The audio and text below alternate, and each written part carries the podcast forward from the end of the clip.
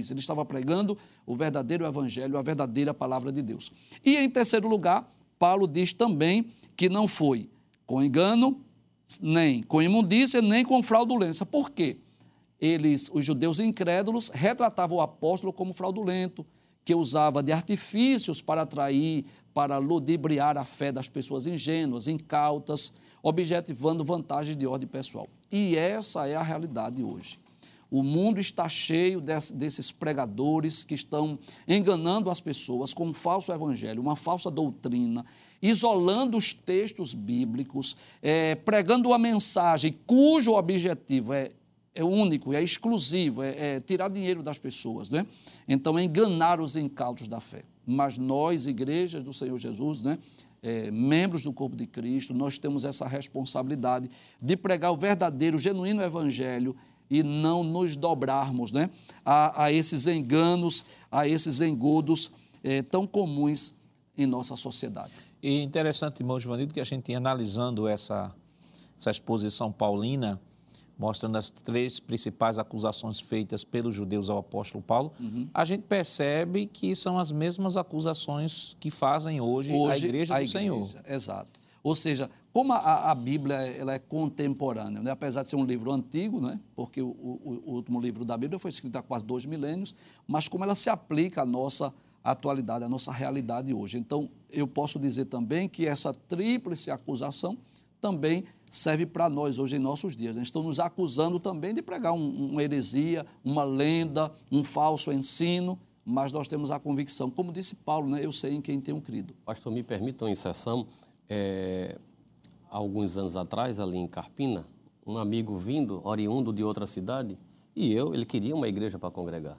E eu levei a nossa igreja. E depois de um tempo ele disse assim: não, porque tem um determinado grupo que está vindo para Carpina, a gente vai aguardar para congregar com eles. Começaram a se reunir num, num, numa garagem, começaram a juntar e começou a sair pessoas de outros grupos religiosos. E depois de seis meses se reunindo, veio a frustração. Esse grande líder no Brasil disse que não traria essa igreja para Carpina porque Carpina não tinha na época 100 mil habitantes. Então entra o que o pastor disse. Isso. Obreiros fraudulentos. fraudulentos. Aí a gente volta no que o senhor disse, onde a gente vai, em, cada rincão não é, é. desse país, tem uma igreja simples ali, não é? E, e, e eu estudava essa, à noite essa lição e me veio um, um sentimento muito forte, pastor, eu me lembrei quando a gente estava na, nas cadeiras né, da, da, da tia Débora, o professor Joanil dizia assim, digo eu, não o Senhor. Hum. Me veio um sentimento, é, Apocalipse 22 e 15, que é aquela relação que o apóstolo João vai dizer, aqueles que vão para o inferno, né? Ele abre com, ficarão de fora os cães. E aí, estudando essa, essa palavra cães, por exemplo, o Salmo 22 e 16, que é aquele salmo messiânico de Davi, Deus aponta para Jesus, é, aponta para uma perseguição para falsos obreiros.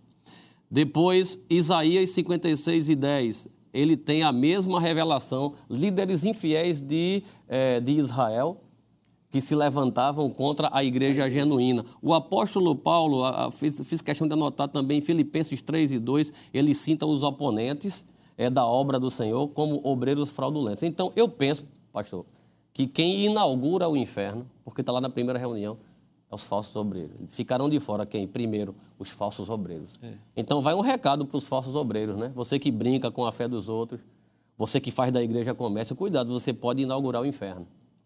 E o pior de tudo isso, irmão é, Evangelista Michale, irmãos, é o seguinte, é que a, o falso acaba sendo tomado como padrão para o verdadeiro, e não é, o inverso. Ao né? inverso. Por exemplo, eu vi uma vez, uma vez um, um jovem chegou para mim e disse assim, pastor, eu estou quase desacreditando dos dons espirituais. Eu disse, mas por quê, meu irmão? Disse, olha, é tanta meninice, é tanta falsa profecia, é tanto profeta de, de Instagram, é tanto profeta é, de Pix, Isso. tanta coisa que eu estou desacreditando dos dons espirituais. Eu disse, olha, irmão, o senhor não deve desacreditar dos dons espirituais porque é bíblico. Eu não posso a partir das cédulas falsas que existem circulando no país, dizer que porque existem aquelas cédulas falsas, não posso mais considerar que existem falsas eh, cédulas verdadeiras. Ao contrário, o conceito de cédula falsa só existe porque Existe a verdadeira. existe a verdadeira. Ou seja, a verdadeira é que é o parâmetro para analisar tudo que é falso. Ou seja, um especialista em, em moedas, em, em- em cédulas, ele estuda a cédula verdadeira de maneira exaustiva para que a partir daquilo ali ele já possa identificar. Eu vi uma vez um documentário falando sobre sobre eh, esse, esse comércio né, de, de, de cédulas falsas, esse tráfico de cédulas falsas e tal. E ali ah, o especialista estava dizendo, pelo tipo de, de, de moeda ou, ou de cédula que é fabricada, a gente já sabe qual é a origem. A gente já sabe, olha, essa falsificação desse jeito vem de tal lugar. Essa aqui, mais sofisticada, a gente já sabe que é do, que é do cartel tal. Mas qual é o grande, qual é a grande sacada de tudo isso? É que eles nunca se deixam enganar porque eles estão especializados na moeda ou na, na cédula verdadeira. Então, isso, isso é um princípio que se aplica às verdades. É claro que você que está nos acompanhando talvez possa dizer assim, "Mas, pastor, ali é tanta coisa que a gente vê aí fora que eu não acredito mais nos dons espirituais, já estou perdendo a crença em igreja, já estou perdendo a crença, em, a crença ah, na palavra de Deus, em, em- em liderança. Será que existe algum líder de fato que seja que seja crente verdadeiro? É porque você está focando nesse princípio aqui só nas cédulas falsas. Ale- É Além do fato, importante. né, Pastor, que tá- está escrito que essas coisas aconteceram. Isso, perfeito. Que na época de Paulo já existia. O que, que o Paulo descreve aqui, Paulo diz assim: olha, eu escrevo até chorando que os inimigos da cruz de Cristo estão em nosso meio. Veja o último capítulo da vida de Paulo. O capítulo de lamentação, de, é, que vai descrever solidão, que vai descrever traição, vai descrever abandono, vai descrever oposição é um dos capítulos mais significativos que vai mostrar os bastidores da vida daquele, daquele apóstolo, que foi tão usado por Deus, mas Paulo vai dizer assim, em outras palavras, eu vou dar os bastidores desse ser usado por Deus. E aí escreve lá a- a- o capítulo 4 de 2 Timóteo. Então é importante que nos foquemos naquilo que a Bíblia diz. A Bíblia é a palavra de Deus. Não precisamos, irmãos, eh, romantizar o Evangelho. O Evangelho não precisa ser romantizado. né? Nós temos que, quando nós nos deparamos com a leitura da palavra, nós vemos que a igreja do primeiro século também tinha um bocado de problema. Bocado de problema. Não era uma igreja perfeita, uma igreja formada de pessoas perfeitas. Aliás, aliás, precisamos compreender que a igreja é composta de pessoas, pecadores regenerados que estão em processo de santificação e regeneração, mas nunca uma igreja uma igreja perfeita. Então é importante que, como foi dito aqui pelo irmão Givanildo, que a gente busque ah, fazer o que Paulo fez. A, a Bíblia é a palavra de Deus, inerrante, infalível. E a partir desta palavra, né, irmão Givanildo, que nos fortalecemos e podemos fazer o que o escritor aos Hebreus diz assim: olha, olhando para, Jesus, o autor e consumador da nossa fé. Exato. Eu gostaria de pedir permissão ao senhor para ler dois versículos. É, um é escrito pelo próprio apóstolo Paulo, segundo aos Coríntios, capítulo 2, versículo 17, corroborando com o que o senhor disse, Paulo diz assim, porque nós não somos, como muitos, falsificadores da palavra de palavra. Deus. Então, desde os dias apostólicos que já haviam os falsificadores da palavra de Deus. Então, hoje eu costumo dizer assim, com o advento da internet, das redes sociais, isso facilitou a propagação do verdadeiro evangelho, né? A grande prova disso é a Rede Brasil de Comunicação, que tem levado uma programação sadia, uma mensagem bíblica, e pessoas de diversos países do mundo têm tido acesso a essa mensagem. Mas, infelizmente, esses canais também, esses veículos de comunicação, as redes sociais também são usadas para propagar o falso evangelho. Então, se nos dias de Paulo já haviam muitos falsificadores da palavra de Deus, hoje com muito, com muito mais ênfase, né? Mas Paulo diz assim: nós não somos como muitos falsificadores da palavra de Deus. Antes, falamos de Cristo com sinceridade. E eis o grande desafio da igreja: falar de Cristo com sinceridade, como de Deus, na presença de Deus. E o outro exemplo, agora escrito pelo apóstolo Pedro, na segunda epístola, capítulo 2, versículos 1 a 3, Pedro diz algo interessante falando acerca desse assunto. Ele diz: E também houve entre o povo falsos profetas, né? lembrando dos tempos do Antigo Testamento, muitos falsos profetas que se levantaram no passado. Como entre vós haverá também falsos doutores, e os falsos doutores aqui são os falsos mestres, os hereges, que introduzirão encobertamente heresias de perdição, que heresia falso ensino e negarão o Senhor que os resgatou. Observe que em muitos púlpitos, em muitas igrejas, Cristo está saindo de cena. O Cristo, a cruz, a salvação. E qual é a ênfase? Enriquecimento, prosperidade, não é? As pessoas estão dando muita ênfase a esse evangelho que massageia o ego, massageia. mas que não promove mudanças, não é? Aí ele diz assim: é, vão se levantar os falsos doutores que introduzirão encobertamente heresias de perdição, negarão o Senhor que os resgatou, trazendo sobre si mesmos repentina perdição. E o que é pior, Pedro diz, e muitos seguirão as suas dissoluções, os seus ensinos, suas heresias, pelos quais será blasfemado o caminho da verdade, e por avareza farão de vós negócio. Ou seja, estavam é, acusando o apóstolo Paulo de estar pregando com interesses financeiros.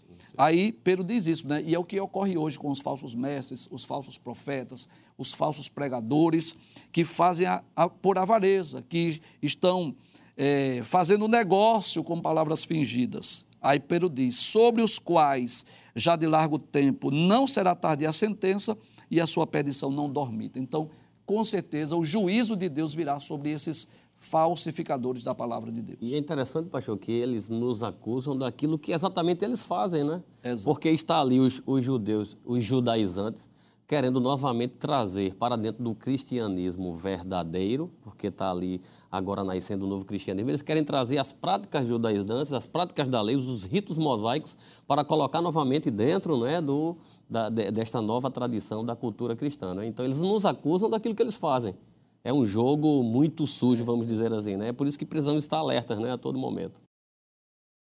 Nós comentamos sobre a convicção espiritual. Mas o que falar sobre a convicção moral e social? Mas isso nós estaremos comentando depois do nosso rápido intervalo. Voltamos já.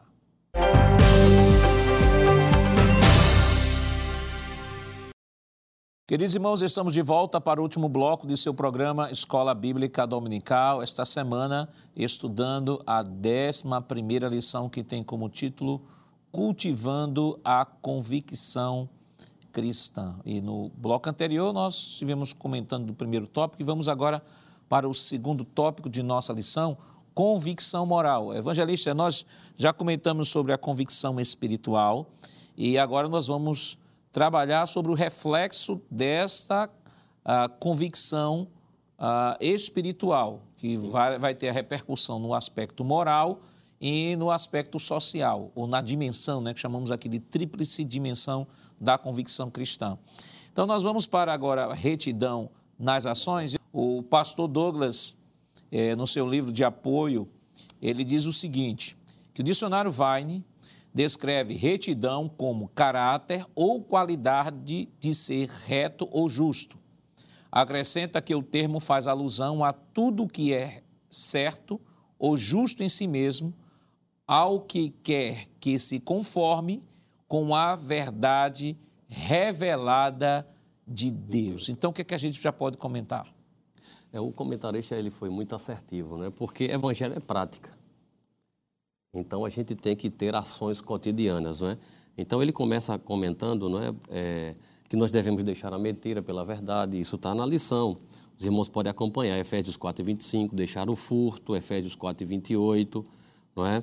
deixar as torpezas, Efésios 4 e 29. Toda hora nós vamos encontrar o, o, o escritor falando de ação. Ação. E aí eu me lembrei, eu queria ler um texto é, da pregação de João Batista, no capítulo 3 de Lucas, é, apaixonado de Jackson, professores aqui presentes, a partir do versículo 8, ele disse assim: Produzi, pois, frutos dignos de arrependimento. E não comecem, a, não comecem a dizer, vós mesmos temos por pai Abraão. Isso ele está exatamente atacando os judeus, não é? que não queriam se submeter ao batismo. Não é? E ele continua dizendo, porque eu vos digo que até destas pedras pode Deus suscitar filhos de Abraão. Essa palavra trouxe um impacto Ainda mais quando João Batista vai dizer assim: olha, o, a, a, o machado já está posto à raiz das árvores. Toda árvore, pois, que não dá bom fruto é cortada e lançada no fogo. Isso fala de ação. E ele continua dizendo: como é que a gente vai fazer isso? Porque a multidão ficou interessada no discurso. Uhum. Como é que faremos? Aí ele começa a dizer: quem tiver duas túnicas, reparta com o que não tem.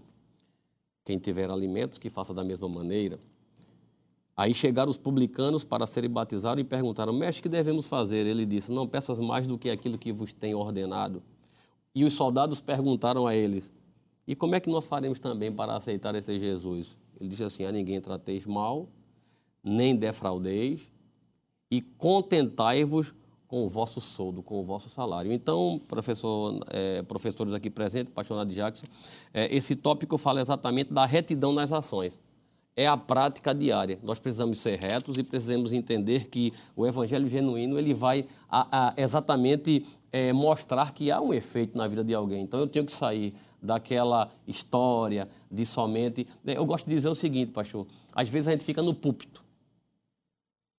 Ficar no púlpito é muito fácil. Uhum. Mas quando você adentra, quando você vai lá no cerne, quando você entra numa, numa, numa é, vamos dizer assim, numa, numa vila, e você vai ali, conhece a situação, e você vê um drogado se drogando. Fizemos um evangelismo é, domingo à tarde, num lugar que, naquele mesmo local à noite, é, houve uma balada até duas e meia, houve tiros para cima, e eles estavam se drogando. E naquele mesmo lugar nós fizemos um evangelismo. Então, evangelho é ir lá em loco. É sair das quatro paredes, é prática, é verificar a situação, é ir lá, é ter coragem de falar de Jesus e acompanhar não é? porque deixar o mundo é muito difícil. Não é? Eu penso que segue por aí, pastor.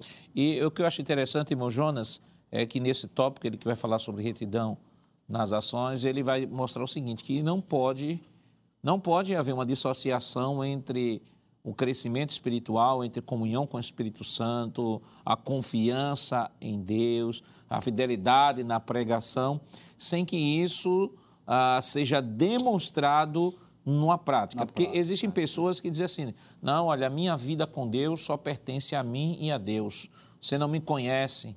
E a minha, minha, meu nível de comunhão, a minha relação, de fato, a gente não conhece, que é, é, é algo bem pessoal. Agora, essa comunhão com Deus, ela vai se refletir, a partir do evangelho genuíno, ela vai se refletir na vida, né? É por isso que Tiago diz assim, ó, assim falar e assim procedei. Ou, ou seja, a, o, o tópico da lição fala sobre convicção moral, está dizendo assim, tem que haver uma coerência ética. Não é só ter uma comunhão com Deus, não é só dizer que prega a palavra no sentido de fidelidade ou se relaciona com Ele, mas tudo isso precisa ser percebido nesse comportamento ético. Até porque quando o Senhor Jesus é, falando aos discípulos, ele diz assim: Olha, assim brilhe vossa luz diante dos, diante dos homens. Brilhar a luz diante de quem? Da sociedade. sociedade. Ou seja, está falando de testemunho. Brilhe a vossa luz diante dos homens, para que vejam vossas boas obras e glorifiquem a vosso Pai que está no céu. Então, coerência ética para aquele que se relaciona com Deus, que tem a convicção espiritual, ela tem que existir. Isso é inquestionável. Isso é inquestionável. E essa lição porque didaticamente o autor da lição dividiu assim: convicção espiritual, convicção moral e a questão da convicção social. Mas é bom deixar claro que essas três coisas estão interligadas e são indissociáveis. Não tem como a gente, a gente separa didaticamente para estudar, mas não tem como separar da vida, né? E olha que o primeiro, na, na, primeira posição, vamos dizer assim, aquela convicção espiritual, isso é tão importante porque ah, o dicionário que foi utilizado de Weiner diz assim, retidão, caráter ou qualidade. Então, a justiça que está se falando aqui é uma questão de qualidade que começa lá no íntimo da natureza do ser humano, para que ninguém entenda que ser justo é simplesmente estar dentro das regras. Como eu posso ser justo perante. Uma pessoa pode ser justa perante as leis brasileiras, estando dentro das normas e, e da Constituição mas ele pode ser por uma questão de regras, mas uma questão de natureza, não. E o que a Bíblia está falando é seja justo por uma questão de natureza. A gente não peca não é porque a lei diz que é para não pecar, é porque a minha natureza de crente rejeita qualquer tipo de coisa se eu quiser fazer alguma coisa errada, o Espírito Santo está lá dizendo, a natureza nova está dizendo dentro da gente. Isto aí é errado, isso afeta, não é somente uma regra, afeta a comunhão com Deus. Então não tem como desassociar a vida espiritual de uma vida moral, ou vamos dizer assim, de uma vida prática. E o apóstolo São Paulo deixou isso muito bem claro na segunda epístola, ou melhor, desculpe, na primeira epístola a Tessalonicenses, o versículo número capítulo 2 e o versículo 10, ele diz assim: Vós e Deus, veja quem ele chama. Eu estou só fazendo paradas aqui na leitura do versículo, capítulo 2 da primeira epístola Tessalonicenses, versículo 10, só para destacar esses termos. Vós, quer dizer, vocês, e Deus sois testemunhas de quão santa Olha as características que ele, ele está utilizando: de quão santa, justa e irrepreensivelmente nos ouvemos convosco os que creste. Então ele está dizendo: o meu testemunho ele é ilibado, no sentido porque ele é santo, está respaldado na santidade de Deus, ele é justo e também ele é irrepreensível. E ele tomou o povo como testemunha e Deus. O próprio Deus. E o próprio Deus como sendo. Como Tanto sendo, Deus quanto o povo poderia dar testemunho. Dar testemunho, ele é justo. É uma virtude de um crente regenerado. Regenerar. É? Por isso, é perfeitamente a questão da regeneração, para não achar que é simplesmente estar tá dentro de uma norma. Não é só dar uma norma. A regeneração que está dentro da gente nos Por faz com que, a gente seja crente. exorta, né? A fazer na ausência é. e na presença, né? É, e um, Paulo vai dizer isso. um detalhe, é, é, vale destacar que essa coerência ética hum. não é a cópia ou a submissão a uma regra hum. por uma questão tipicamente estética. Sim. Né? Ao contrário. Estamos falando da ação do Espírito Santo, Isso. que ele já começa a falar aqui, que a conversão opera a transformação moral na vida do hum. crente. Vale destacar de que a conversão, né, o convencimento do homem na sua situação de pecado é resultado da ação do Espírito Santo. O homem toma a decisão, se converte, o Espírito Santo compartilha a regeneração à vida deste homem, e a partir disso o apóstolo Paulo diz assim: olha, é incoerente ele agora, uma vez salvo, uma vez regenerado, continuar na prática da mentira, sendo desonesto, viver uma vida de ostentação, viver uma vida de ambição financeira, estar sempre preocupado com questões materiais. Ele disse: Isso é completamente incoerente, isso. porque agora, nascido de novo, nascido de novo, o seu, a sua escala de valores, ela é reconfigurada e é colocada no topo dela Amarás ao Senhor teu Deus de todo o teu coração, de toda a tua alma e toda a tua força. Não é isso, irmão João? Exato. Eu quero destacar uma frase citada aqui pelo evangelista é, Michale, né? que o evangelho é prática. A gente percebe isso nas epístolas paulinas, que Paulo é um grande teólogo, o grande teólogo do Novo Testamento, mas ao mesmo tempo ele é prático. Prático. Ele ensina sobre as doutrinas basilares da fé, mas ao mesmo tempo ele ensina como o cristão deve viver, deve proceder no seu dia a dia. Né? E também destacando o versículo de número 10, que foi mencionado aqui pelo professor Jonas, né? Vós e Deus sois testemunhas de quão santa, justa e irrepreensivelmente nos ouvemos para convosco os que crestes. Né? Ou seja, Paulo se coloca como um modelo, como um exemplo ele está dizendo assim: eu não apenas preguei e ensinei o verdadeiro evangelho, mas eu vivi isto. E eu gostaria de destacar aqui dois textos falando dessa vida irrepreensível do apóstolo Paulo, que serve de exemplo para nós. Né? Por exemplo, aos Filipenses, capítulo 3, versículo 17, ele diz assim: Sede também meus imitadores. imitadores. Paulo tinha essa, essa convicção, diz, assim, vocês podem me imitar. E por que, Paulo? Ele diz assim: é, sede também meus imitadores, irmãos, e tende cuidado, segundo o exemplo que tendes em nós, pelos que assim andam. Então, Paulo se coloca aqui como modelo, como padrão. E no capítulo 4, versículo de número 9 desta Epístola aos Filipenses, né, capítulo 4, versículo 9, ele diz assim: O que também aprendestes e recebestes e ouvistes e vistes em mim, isso fazei, não é? Então ele tem essa convicção, como que diz assim, você pode olhar para o meu modo de ver, de viver, diferente dos fariseus dos dias de Jesus, que aparentavam uma santidade, mas que interiormente estavam cheios de podridão, como disse Jesus.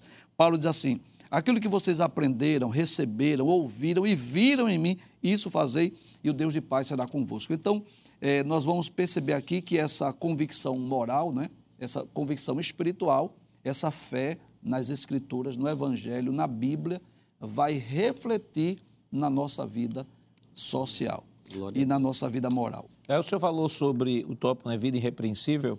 Aí faltou a gente aqui trabalhar é, reputação ilibada. Eu queria trazer Sim, a por favor, definição desculpe. aqui rapidinho. Sim. É, reputação ilibada. Ilibada. Considera-se portador de reputação ilibada o que tem reconhecida idoneidade moral. Isso aí está no livro do pastor é, Douglas.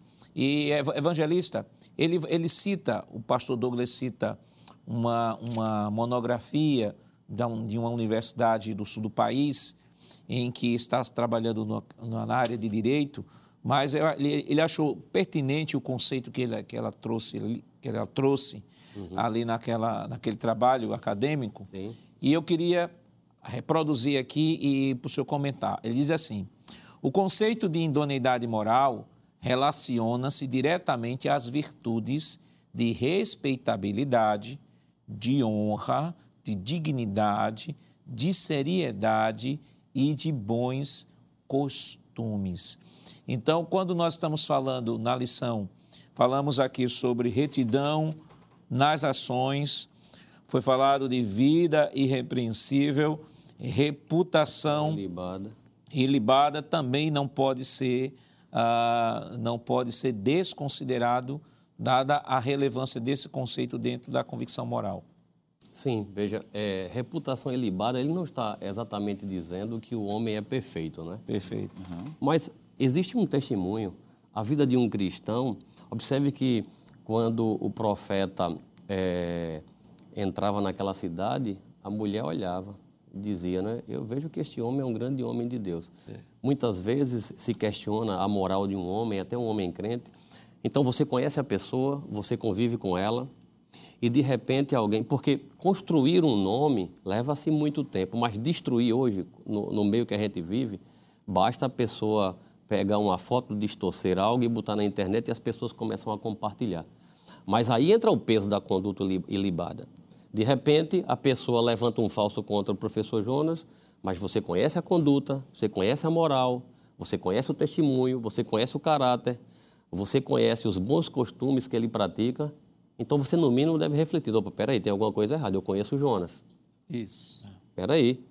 Muitas vezes você pega uma história de 99%, joga no lixo, e pega 1% e quer construir algo. Eu me lembro que ainda quando eu estudava, me veio à mente agora, com o pastor André Alencar, estudávamos em Carpina, na Luz Brasileira, e um jovem chegou se queixando e começou a bater no pastor, não, porque ele não foi ainda visitar o meu pai, meu pai está não sei quanto tempo no, no, no, no, no hospital, e eu me lembro que ele disse essas palavras, com outras palavras, obviamente, disse assim, então tudo que o pastor lhe ensinou, as orações que ele fez pelo teu pai, ele ainda não pôde ir no hospital, você está jogando fora, desconsiderando uma história de 99% para você colocar dentro do seu bojo 1% e fazer um, é, criar uma narrativa que não existe. Então, reputação ilibada é tudo isso, não é? Mas levando em consideração a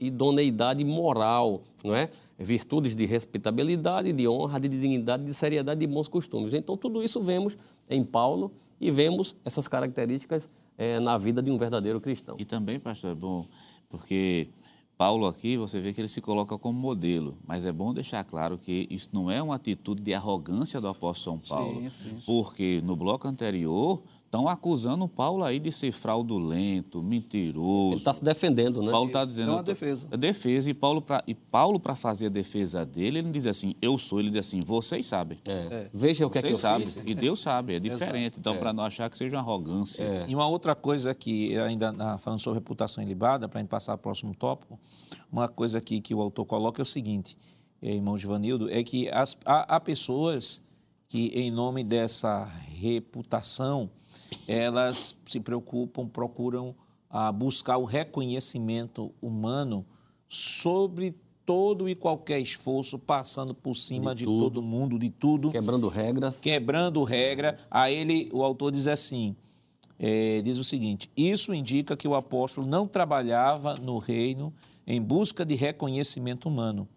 Essa postura foi adotada por ele em todo lugar, demonstrando a coerência e a integridade do seu apostolado. E hoje a gente vê, por exemplo, pessoas que estão mais preocupadas com a divulgação de seu nome do que com a divulgação do reino. Né? Estão preocupadas é, é, em, em, em, criar canais esse, de, de, pregações, de profecia, que nós, já, nós aqui já colocamos. Né? São os, os, os profetas do Pix, são pessoas, eu vi mandaram para mim um vídeo de um, de um camarada dizendo assim: Eu vim aqui nessa igreja, mas não vim profetizar, não, porque para profetizar teria que me dar tanto para eu profetizar.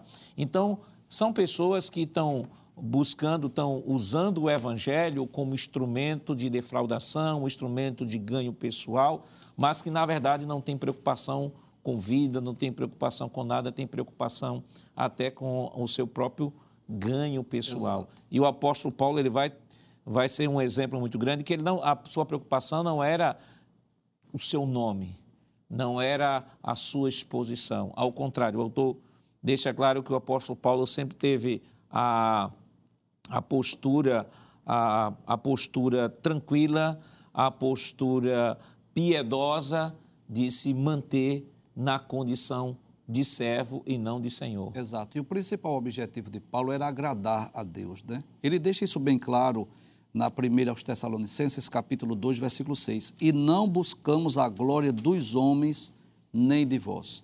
Ou seja, o principal objetivo de Paulo e de todo servo de Deus comprometido com a palavra de Deus é não buscar a glória humana. Infelizmente, estamos vivendo esses dias em que as pessoas estão mais preocupadas em agradar o público, estão mais preocupadas com as suas agendas, estão mais preocupadas com as suas pregações, né? que já não sentem mais a necessidade de transmitir a mensagem de Deus às pessoas mas querem transmitir aquela mensagem que agrada o público. E, em certo aspecto, guardando as devidas proporções, nosso dever, nossa atitude deve ser como aquelas dos profetas do Antigo Testamento. Claro, guardando as devidas proporções, de transmitirmos a mensagem de Deus. Se as pessoas crerem ou não, se acreditarem ou não, o nosso compromisso é com Deus e com a Sua palavra. E Paulo tem essa postura, não é? Não buscamos a glória dos homens, nem de vós, nem de outros ainda que podíamos, como apóstolo de Cristo, ser-vos pesado. Então, o objetivo de Paulo é agradar a Deus. Vamos para o próximo tópico, o terceiro e último tópico de nossa lição, vai falar sobre convicção social, bem-estar comum e dedicação altruísta. Evangelista Michel, o que, é que a gente pode comentar rapidamente? É, é, conversávamos aqui nos bastidores, é, esse último tópico que vai fechar falando da convicção social, pastor, é, é, bem verdade que a igreja ela cumpre esse papel social, ainda que ele não seja o, vamos dizer assim, é, o principal, né? O principal objetivo o não principal seja O objetivo da igreja é pregar o evangelho. Agora, é lógico que é, é impossível é, uma pessoa que é regenerada não, não, não praticar boas obras, né? O próprio Tiago vai ensinar isso, não é isso? Na, na, na sua carta. Só que é, o papel da igreja é proclamar o evangelho, ele vai dizer isso.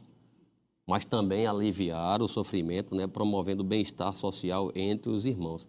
E eu pensava comigo, é, pastor, professores aqui presentes, que a igreja, muitas vezes, ela cumpre o papel do Estado, muitas vezes, não sendo a sua obrigação, não é?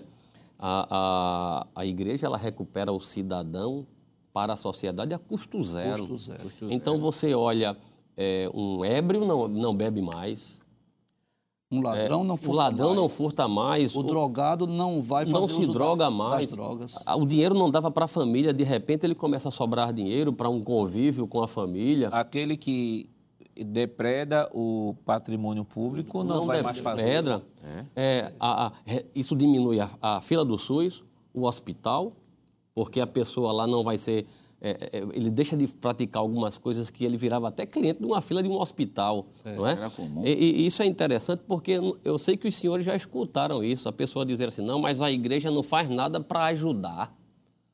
Não faz nada? Mudou a história do camarada. Outra coisa, é, pastor, me permita, me veio na mente, não é? Existe um grupo chamado Missão da Teologia é, Integral, Integral, não é? Que nasceu lá pelos anos 70 que eles parecem se preocupar com um grupo, não, vamos, vamos tratar com os crentes que ninguém olha. Mas quando você adentra nesse grupo, você vai ver que eles não estão muito preocupados. Vá numa favela, como a gente vai, procure qual é a igreja que está lá. Exato. É, é um discurso que não sai do papel. Eles estão na, nas igrejas da, da classe média, eles estão na igreja da alta sociedade, mas lá na favela, quem está tratando o mesmo e muitas vezes ocupando o papel que, se, que deveria ser eh, do Estado, do Estado, é as igrejas geralmente pentecostais, pode observar. Irmãos que se reúnem, vamos ajudar fulano? Uhum. Não, rapaz, a gente ajunta aqui, dá uma cestinha, a gente junta aqui, compra um remédio. Quando você vai no CERN, a igreja está cumprindo esse ídolo com excelência, está dividindo o que é seu, está preocupado com o bem-estar do seu irmão e está cumprindo sem status, sem holofote. E, e, o de, e, o detalhe é esse, que ela não, to, não, não toca, toca trombeta, não do que está fazendo. Do que está fazendo, que é o diferencial. O apóstolo Paulo está preso em Roma, não é? Me parece que é Epafrodito que chega lá, não é isso? Isso.